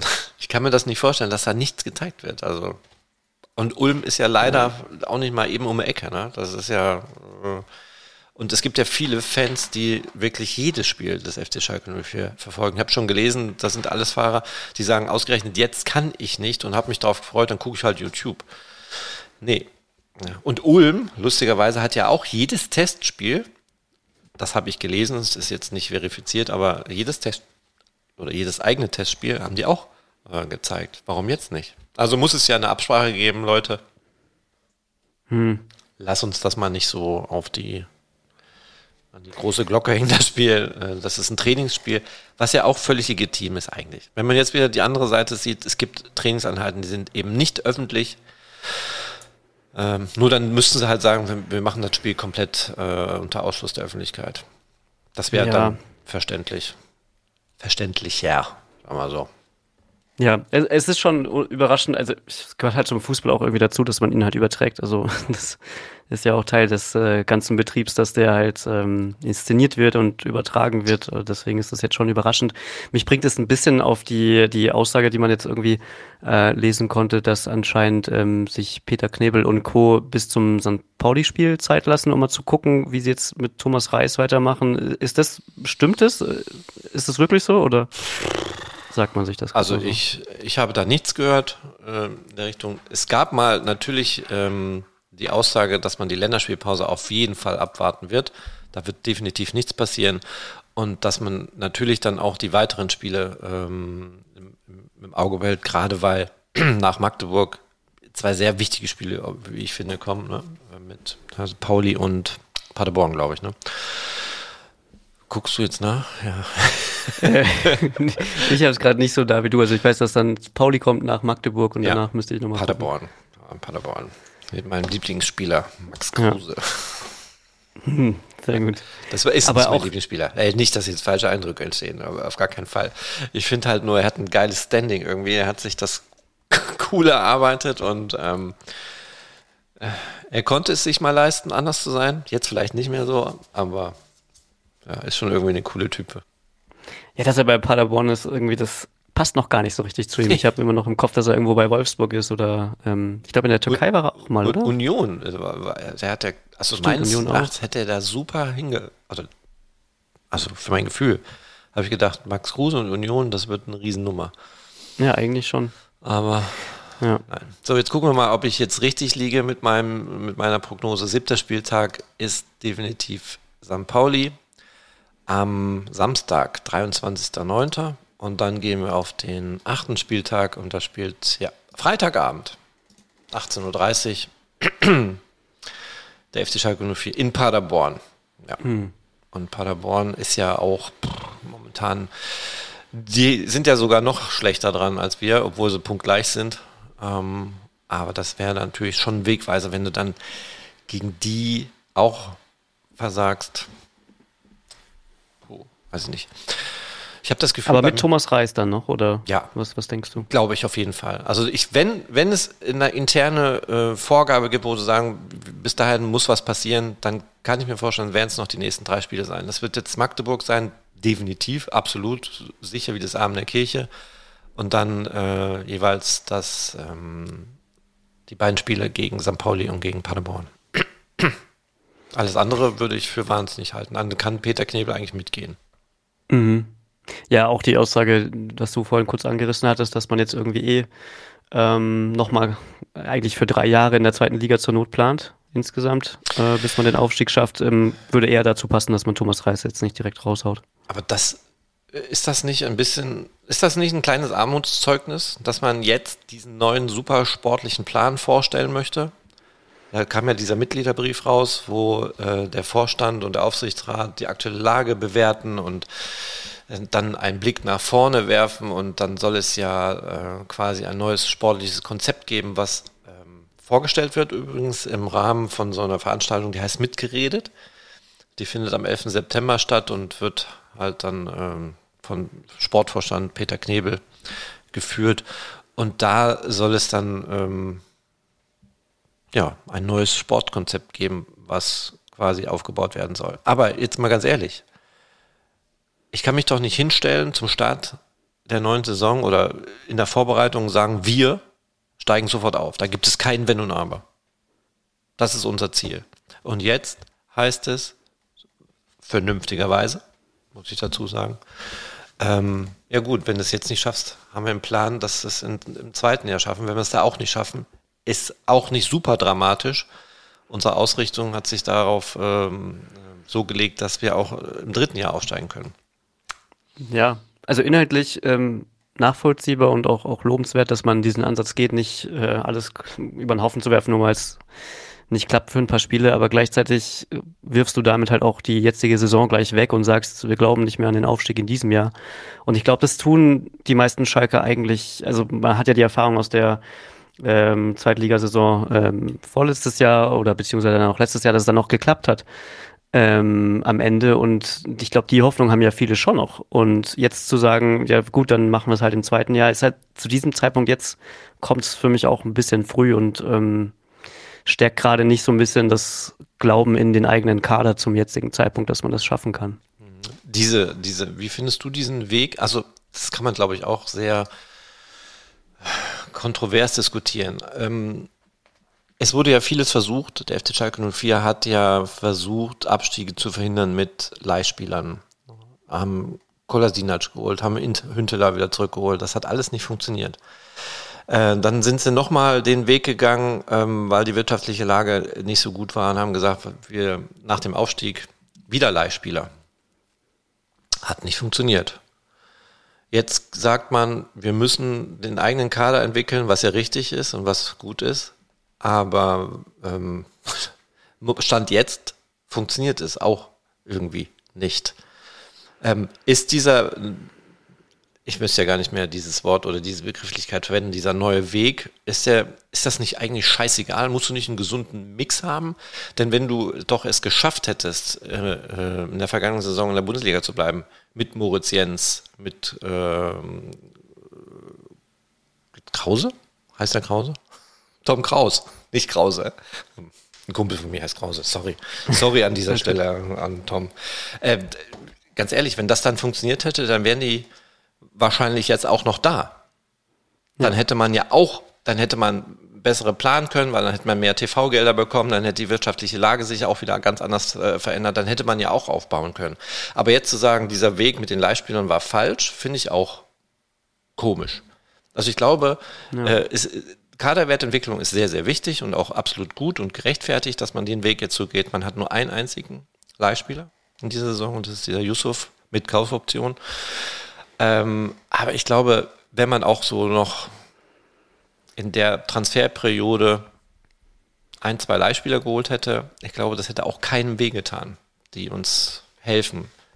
Absolut. Also man hat ja jetzt gerade auch das Gefühl, dass der Kader echt ein bisschen dünn ist. Also es hätte schon geholfen, in der Breite sich da noch ein bisschen aufzustellen. Auch gegen Kiel waren es ähm, ja mit Yusuf und mit Kiketop zwei Spieler, die so einfach auch für die Situation vielleicht doch ein bisschen zu jung sind. Und dann äh, vergisst man ja auch schon, dass Assan Uedraoge erst 17 ist und der ist jetzt schon gesetzt und der Hoffnungsträger. Also ein bisschen braucht es da schon noch vielleicht den einen oder anderen Erfahrenen, den man sich vielleicht echt nicht leicht, äh, leisten könnte. Und dann leihen müsste. Ich weiß ehrlich gesagt nicht, wie das ist in der zweiten Liga, ob man da auch weniger Argumente hat fürs Leihen. Auch das, äh, also auch die Gehälter fürs Leihen sind natürlich ähm, entsprechend zu bezahlen. Deswegen kann auch sein, dass es eine, eine wirtschaftliche, äh, einen wirtschaftlichen Hintergrund hat und man das jetzt so ein bisschen ähm, argumentiert oder sich so hinredet, dass das jetzt halt der Weg ist. Aber vielleicht ist es auch gar nicht so leicht, diese, ähm, diese eine Laie zu bekommen, die jetzt einem das äh, alles retten würde. Aber ich, ich sehe es ähnlich wie du, also jetzt das eine zu verteufeln und das andere als den ähm, als die einzige Lösung darzustellen, ist, glaube ich, auch nicht richtig. Ich glaube, so ein gesunder Mix gehört dazu und ich glaube, die grundsätzliche ähm, Ausrichtung des Kaders finde ich auch vernünftig. Also irgendwie hier viele junge, aber auch erfahrene Bundesligaspieler, ähm, die du da brauchst. Also ich glaube, das ist irgendwie schon da. Ähm, ich meine, auch, man merkt auch, dass Karaman durch seine Verletzung gerade echt fehlt. Das sind, das sind schon echt Top-Namen, die gerade auch einfach verletzt sind. Aber ähm, ja, also ich glaube, man muss schon auch trotzdem das Ziel dann vor Augen haben, ähm, es auch in dieser Saison noch zu schaffen und auch diesen Willen zu haben, dass man eben als Schalke 04 ähm, ja halt eben um den ersten Platz in der zweiten Bundesliga mitspielen muss und dass man das nicht so leichtfertig aufgibt. Also ich glaube, dieser eigene Anspruch, der den trägt man ja auch an die, die Spieler weiter und erwartet das ja von ihnen, das auch umzusetzen. Und ich glaube, das muss dann auch im Verein vorgelebt werden. Tja, es gibt ja jetzt, äh, wenn wir nochmal auf dieses sportliche Konzept kommen, gab es auch schon, ich finde das jetzt leider nicht, ich habe ähm, auf, darf man überhaupt noch Twitter sagen? Nee, ne? Äh, man muss immer sagen, ehemals Twitter. Ehemals und Twitter. X. XX. Ähm, äh, da habe ich, ähm, ach, das muss ich eigentlich finden weil das war super interessant. Der hat eine ganz andere Sichtweise auf die Neugestaltung ähm, des Vereins gelegt. Und ähm, die hat mich ein bisschen gecatcht. Vielleicht können wir da nächste Woche drüber sprechen, wenn ähm, Peter Knebel auch das neue sportliche Konzept vorgestellt hat. Vielleicht passt das ja dann, dann kann man sich mal gut vergleichen. Was mich immer total nervt, ähm, zu Corona ist es mir besonders aufgefallen. Als wir Corona leere Stadien hatten und Schalke hat sein eigenes ähm, Programm quasi gestreamt. Dieses Vorprogramm, was immer stattfindet auf dem Rasen, hat man quasi gestreamt, hat sich immer Leute eingeladen, hat über die Vergangenheit gesprochen. Und es ging immer nur um die Vergangenheit, immer die großartigen Erfolge des FC Schalke 04, die gefühlt tausend Jahre zurückliegen. Und immer wieder hebt man die ganz oben auf den Thron. Ist ja auch richtig, völlig legitim, aber permanent immer dieses gleiche, ach, wie toll wir doch mal waren, aber nie den Mut haben, auch mal vielleicht zu sagen, wir müssen da irgendwas ändern. Irgendwie kann es ja nicht so weitergehen, dieses Traditionsdenken und die Spieler müssen auf Schalke passen, die müssen Schalke im Blut haben. Bullshit, finde ich. Und das hat auch der ähm, User von ehemals Twitter auch so äh, in seinem Konzept, ähm, ich suche das auf jeden Fall raus, geschrieben, äh, dass man halt komplett umdenken muss. Man soll Tradition und alles beibehalten. Alles gar keine Frage. Aber was die Mannschaft auf dem Platz betrifft, dann ist es mir doch tatsächlich scheißegal, ob sich irgendein Spieler in seiner Kindheit äh, äh, Bayern München Spiele lieber angeguckt hat als Schalke Spiele. Wenn der seine Leistung bringt und wenn der weiterkommen will und wenn der da zeigt, dass auf dem Platz alles super ist. Aber sofort wieder, nee, der ist, nee, der ist Dortmund-Fan gewesen, der passt nicht auf Schalke. So ein Denken, das äh, wird nicht mehr funktionieren. Und auch dieses äh, Traditions, ähm, die, den, die Tradition immer ganz nach oben zu stellen, ist aus meiner Sicht auch der falsche Weg. Schalke muss sich neu erfinden, komplett neu erfinden. Da hat er mich voll mit gecatcht mit diesem Konzept. Und naja, okay, lass uns da nächste Woche drüber sprechen. Sehr gerne. Ich, wir haben jetzt gar nicht über Ralf Fährmann gesprochen, da ah, können wir dann sonst auch noch mal ja. nächste Woche drüber reden. Aber ich glaub, nee, das ist es ja eh alt. Gar nicht. Es ist, ist der, der, der, der Drops ist gelutscht. Ähm, ich weiß nicht, wie ich das bewerten soll. Wir hatten natürlich gefragt, ob es ein Gespräch zwischen Fährmann und Reis gab, ähm, ob es überhaupt geplant war, dass sie miteinander sprechen. Der Trainer hat eine Entscheidung getroffen. Der Trainer hat gesagt, ich möchte eine Mannschaft mit nach Wiesbaden nehmen, die sich voll auf Fußball konzentriert und nicht sowas im Kopf hat. Finde ich völlig in Ordnung. Und wir wissen ja auch gar nicht, wie hat das im Kopf von Ralf Herrmann gearbeitet. Also ich kann mir schon vorstellen, dass er auch, entweder war er auch äh, völlig überrascht über die Aussage seines Beraters und fand das auch scheiße. Oder der ganz wilde Weg, man hat tatsächlich miteinander gesprochen. Ralf fühlt sich unwohl, weil er halt wieder die Nummer zwei ist, was ich auch verstehen kann. Du hast natürlich, die, der Ralf hat ja wirklich Höhen und Tiefen par excellence durchfahren und vollzogen. Und dann jetzt wieder durch eine Verletzung äh, rausgekickt zu werden, denn ich glaube, wenn der Ralf nicht verletzt oder sich nicht verletzt hätte, hätte Marius Müller sich ja gar nicht so auszeichnen können. Im Training kannst du, glaube ich, nicht so einen Leistungsunterschied herausfiltern und sagen, ja, Marius Müller ist mein, mein Mann. Da, da fällt einfach nicht auf. Die sind beide sehr laut, finde ich gut. Ralf auch als zweiter Torhüter stellt sich im Training hin und äh, erzählt und sagt, was Sache ist. Macht auch Marius Müller aber auch. In der Kabine hat der Marius Müller wohl auch schon ein relativ gutes Standing, weil er halt seine eigene klare Meinung hat. Also, aber glaube ich nicht, dass das ausschlaggebend ist, äh, zu sagen, das ist jetzt die neue Nummer eins. Also er hatte Pech. Er war unzufrieden, hat das vielleicht äh, geäußert seinem Berater und sagt, ach scheiße, jetzt schon wieder und vielleicht doch nochmal eine neue Herausforderung, aber ich liebe doch Schalke und das glaube ich ihm wirklich. Und dann kam diese Diskussion mit Gladbach, Torhüter, brauchen da noch äh, äh Unterstützung. Und der, der Berater denkt sich, ach weißt du was, dann hau ich jetzt mal einen raus. Ja, warum denn nicht? Und dann sagt der Ralf, bist du bekloppt? Ja. Und dann gab es Stress und ähm, ja. Oder die andere Variante, es gab halt wirklich in der Kabine Krach. So wie wir es ja gehört haben, gab es ja nach ähm, Braunschweig, gab es ja dieses, ähm, diese, diesen Krach.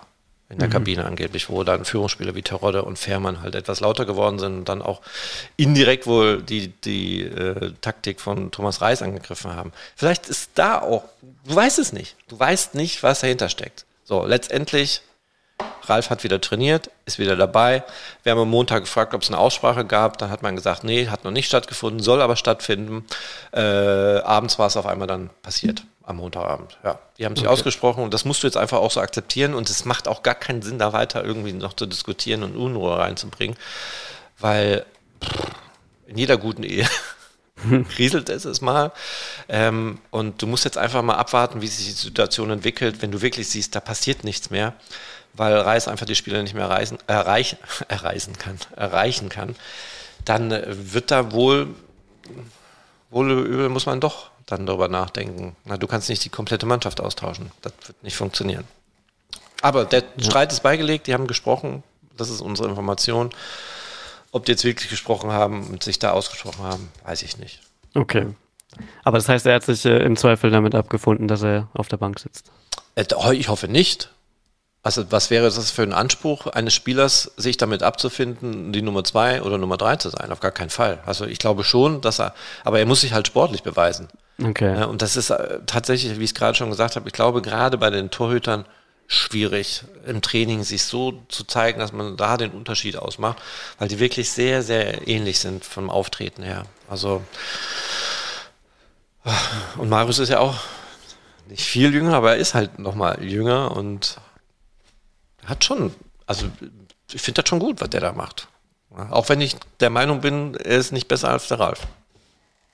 Nee, gar nicht. Also diesen äh, qualitativen Unterschied würde ich jetzt auch nicht sehen und Fährmann ist wirklich auch ein überragender Torhüter. Ähm, aber ich glaube, es ist halt dieses grundsätzliche Problem für Thomas Reis, was wir ja letzte Woche auch schon hatten. Du musst irgendwie äh, überhaupt mal jetzt gerade eine Achse etablieren. Es wird immer noch viel rotiert und äh, so eine Formation gefunden. Und dann neben Terodde und Müller hast du halt zwei so ähm, Leute, die so eine Achse bilden. Aber da mhm. fehlen jetzt noch ein paar Spieler also ich weiß nicht, vielleicht kann man noch Kaminski dazu, dazu nehmen und ähm, dann Schallenberg im Mittelfeld, aber du musst halt die Sicherheit haben, dass die vier, fünf Spieler da irgendwie auf dem Platz so der Kern sind und warum da jetzt Müller rausnehmen, das ähm, wäre jetzt gerade echt nicht nachvollziehbar. Absolut, das, das würde gar keinen Sinn machen. So, jetzt haben wir eine Stunde sieben auf der Uhr.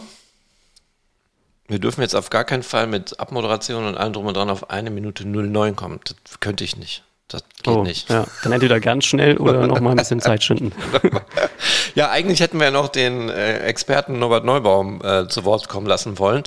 Ähm, aber ich denke, das würde dann nächste Woche mehr Sinn machen, wenn wir dann wieder auf Magdeburg schauen, weil wir haben unseren dritten Block heute überhaupt gar nicht so angerissen. Wir haben das Testspiel gegen Ulm äh, angesprochen, Länderspielpause am Freitagabend wissen wir noch nicht, ob wir es sehen dürfen. wir werden auf jeden Fall ähm, Fakten übermittelt bekommen, denn es werden Fans definitiv da sein. Und es, ähm, vielleicht werden auch jetzt äh, aufgrund der Tatsache, dass es nicht übertragen wird, auch einige Kollegen nach Ulm fahren und sich das Spiel dann doch, doch äh, vor Ort angucken. Ich hätte es gerne gemacht, aber ich habe jetzt meine Planung doch anders gelegt und versuche wirklich mal ein langes Wochenende irgendwie hinzukriegen, was ich wirklich ähm, brauche, auch wenn ich erst sechs Wochen aus dem Urlaub wieder bin, aber ich bin schon wieder reif. Ja, aber es gehört auch dazu, ähm, sich ein bisschen zu erholen, damit man wieder fit ist für die, für die nächste Folge. Absolut, absolut. Justin, ich ähm, war mir wieder eine Freude. Mir auch. Und ähm, war wieder beeindruckend, ähm, wie du das Spiel gesehen hast, wie du es analysiert hast. Also finde ich gut, toll. Das bin ja. ich eben nicht. nee, aber danke auch für deine, deine ganzen spannenden Insights von der Mannschaft. Also du hast wirklich ein, bist wirklich nah dran, das merkt man. Und das ist sehr, sehr spannend. Ja, aber du musst natürlich auch, ähm, also es sind dann Sachen, die ich mir, das sind ja eigene Eindrücke, die man sammelt. Ne? Und was ich auch mitbekommen habe, äh, wenn du so neben den etablierten älteren Journalisten stehst, die wirklich schon ewig und gefühlt 50 Jahre dabei sind, ähm, die, die sehen das nochmal ganz anders. Die nehmen das aber dann auch auseinander und da musst du dann auch relativieren, welches Medium bedient er. Ja, kommt er vom Boulevard oder die, die finden immer alles scheiße. Die haben an jedem was rumzukaspern und haben auch, nehmen jedes, aus, jedes Detail auseinander und versuchen da was Negatives reinzubringen. Das ist natürlich, und das gehört auch dazu, dass Schalke vielleicht nicht dasteht, wo sie stehen könnten. Das ist das komplette Umfeld. Da gehören auch wir Journalisten dazu. Da bin ich auch ganz fest davon überzeugt. Nicht nur die Fans, ja, die eine ja. gewisse Macht haben.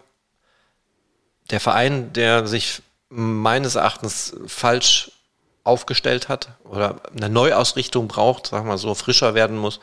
Aber auch das Umfeld und de, der Journalisten ist da mega mit dran beteiligt, dass ähm, ja, das so ist, wie es jetzt ist. So traurig es ist. Ja, also es ist immer was los auf jeden Fall und ähm, ja, macht es dann auch nicht leichter zu arbeiten. Ähm, also es ist eh, ich finde es total, ähm, ja, ist nicht übertrieben und, und schon auch richtig, dass man die Fragen stellt und so weiter, aber ähm, dass Thomas Reis wurde schon auch recht schnelle Frage gestellt. Ich, ich finde, wir haben auch, es ist auch richtig, darüber zu reden, ähm, ob was, welche Dinge funktionieren und welche nicht und ob man über einen Trainerwechsel nachdenken muss. Aber das wurde schon recht früh auch ähm, ja, angerissen und angesprochen, das hat man schon gemerkt. Ja. Über was sprechen wir denn nächste Woche, außer das neue sportliche Konzept? Da können wir ja gar nicht so ein Spiel auseinanderklamüsen, wenn wir es nicht sehen. Das ist ja auch blöd. Musst ja, du nach Ulm fahren, Justin? es ist nicht sonderlich weit, aber ich kann auch noch nicht versprechen, dass ich die Zeit habe. Ah. Ähm, wir werden sehen. Also vielleicht kriegen wir irgendwo Highlights, vielleicht gibt es irgendwelche, ähm, irgendeinen Mitschnitt von Ulm oder sowas. Ja. Ähm, es wäre, also ich wäre, mich würde schon interessieren, wie sie das spielen und ähm, also wird mit Sicherheit mit einer Stammformation getestet in der ersten Halbzeit. Ja, ja, weiß ich nicht, kann ich mir nicht vorstellen. Also dass auf jeden Fall Schallenberg spielen wird, davon bin ich überzeugt. Der hat ja zwei Spiele Sperre, der muss ja äh, wieder Praxis haben. Dass ein Kuzuki spielen wird, davon bin ja. ich überzeugt. Ähm, ich weiß, dass ein äh, Karaman, ein Lasme ähm, und ein Drechsler nicht dabei sein werden. Also sie, da hat man gesagt, die werden definitiv nicht zurückkommen. Der, der, der am nächsten dran ist, ist Dominik Drechsler. Das ist der. Oh, dann, leg mal, bei, bei Lasme habe ich gedacht, okay, der hat sich ein bisschen vertreten und der ist eine Woche fällt er aus und dann ist er wieder da ja, da muss ja auch dann mehr dran sein. Ne? Und ausgerechnet mit Muskelverletzungen, wo mein Kollege Frank Lesinski in der Pressekonferenz vor Braunschweig war das, glaube ich, oder weiß ich nicht mehr. Oder vor Kiel, weiß ich nicht, wo er gesagt hat, warum lassen Sie die Jungs nicht auslaufen? Das wäre doch, äh, wär doch nicht okay. Der ist alter Leistungssportler, Leichtathletik. Der oh. hat natürlich noch ein ganz anderes Denken, aber das passt natürlich wie die Faust aufs Auge. Ne? Da bringst du als Journalist so ein Thema rein, warum lassen sie nicht auslaufen? Und das ist aber auch eine knackige Frage. Was, war dann die Antwort? Weil das ist ja schon ja, ist, Das ist nicht sein, das macht er nicht mehr, das ist nicht modern. Ne, Ach, die, die, Spieler gehen ja dann, die, die laufen ja aus und wenn sie, äh, was heißt auslaufen, die, die in, entspannen die Muskulatur oder die entlasten die Muskulatur, indem sie Radfahren dann da in der Halle. Die machen ja noch was in der Halle. Ah, Aber dieses okay. klassische Auslaufen, das gibt es wohl nicht mehr. Das macht wohl fast kein Verein mehr. Okay, ja, also ich kann es ich kann's irgendwo nachvollziehen, dass man sagt, ähm, beim Radfahren schonst du die Gelenke dann mehr und du bist eh schon gelaufen, dass das irgendwo ja. belastungstechnisch Sinn macht, aber. Aber es hat Frage. natürlich Würze eingebracht. Das ausgerechnet dann, zack, muskuläre Verletzungen. Und das ist ja natürlich dann auch der, der, das Lustige daran, der FC Schalke 04 hat ja eine Zeit lang, wo es dann um Verletzungspech ging, Pech in Anführungsstrichen, dann ähm, ist man ja sehr dünnhäutig geworden und hat dann äh, gesagt, weil der Fokus lag auf die Fitnessabteilung, dass da nicht gut gearbeitet wird. Und dann gab es ja sehr viele Verletzungen in dem Bereich. Und die haben dann immer wieder betont, es handelt sich um Kontaktverletzungen, wo du wirklich im Nachgang drüber lachen musst und sagen, Leute, was erzählt ihr uns von der Scheiße? Wir sehen doch auch, was passiert ist. Ne? Also, ja, also äh, diesmal geben sie es aber zu, ja, ja, es sind muskuläre Verletzungen, bringen auch immer wieder das Beispiel an, aber es liegt nicht im Auslaufen. am Nicht-Auslaufen. So, Geil. jetzt sind wir aber am Ende angekommen. Justin, vielen lieben Dank. Ähm, ich danke dir. Wir hören uns dann in der kommenden Woche wieder. Soll ich jetzt schon mal die Musik laufen lassen? Ich habe Angst, dass ich jetzt über, über die Musik spreche. Aber das ist auch okay. Kann man gerne machen. Ja, ich habe das anders gehört. Schönen Gruß an unseren Head of Audio, Niklas. er hat gesagt, ich musste da noch was in meinem Timing arbeiten. Ähm, ich versuche das jetzt einfach mal. Ich lasse die Musik leise einspielen. Bedanke mich für den äh, wieder wirklich informativen und tollen Podcast mit dir, Dustin. Wir sehen Nee, wir hören uns. Wir sehen, wir beide sehen uns, aber die anderen hören uns dann wieder in der kommenden Woche am Mittwoch zur gewohnten Zeit, wenn es dann wieder heißt. Alles über den FC Schalke 04 und wahrscheinlich dieses sehr geniale Testspiel gegen den SSV Ulm. Ah, ja. Hoffen genau. wir das Beste. Danke und ja, wie sagt man so schön, Glück auf. Ciao.